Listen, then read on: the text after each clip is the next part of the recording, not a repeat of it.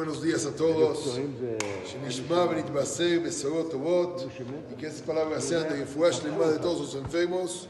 Y Luis Nishma también de todos los que ya no están con nosotros. Besorot Tovot siempre. Amén. Como ustedes saben, comenzamos un poquito ayer a explicar que esta allá es toda misericordia, aunque el que la lee es pura justicia. Plaga tras plaga, siete plagas. Pero ¿cuál fue la primera plaga? Primera plaga. Sangre. Sangre, todo el mundo sabe. El Talmud le llama a la sangre dinero. Damim.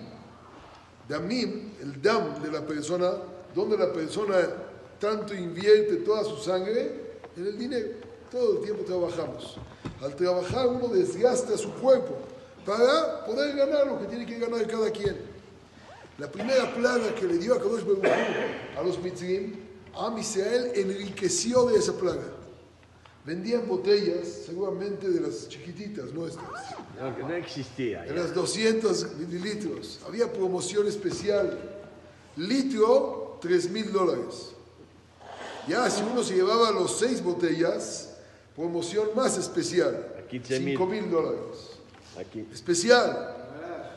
Millones de millones se hicieron millonarios y por más que forzaba el egipcio, dame agua automático, toma agua.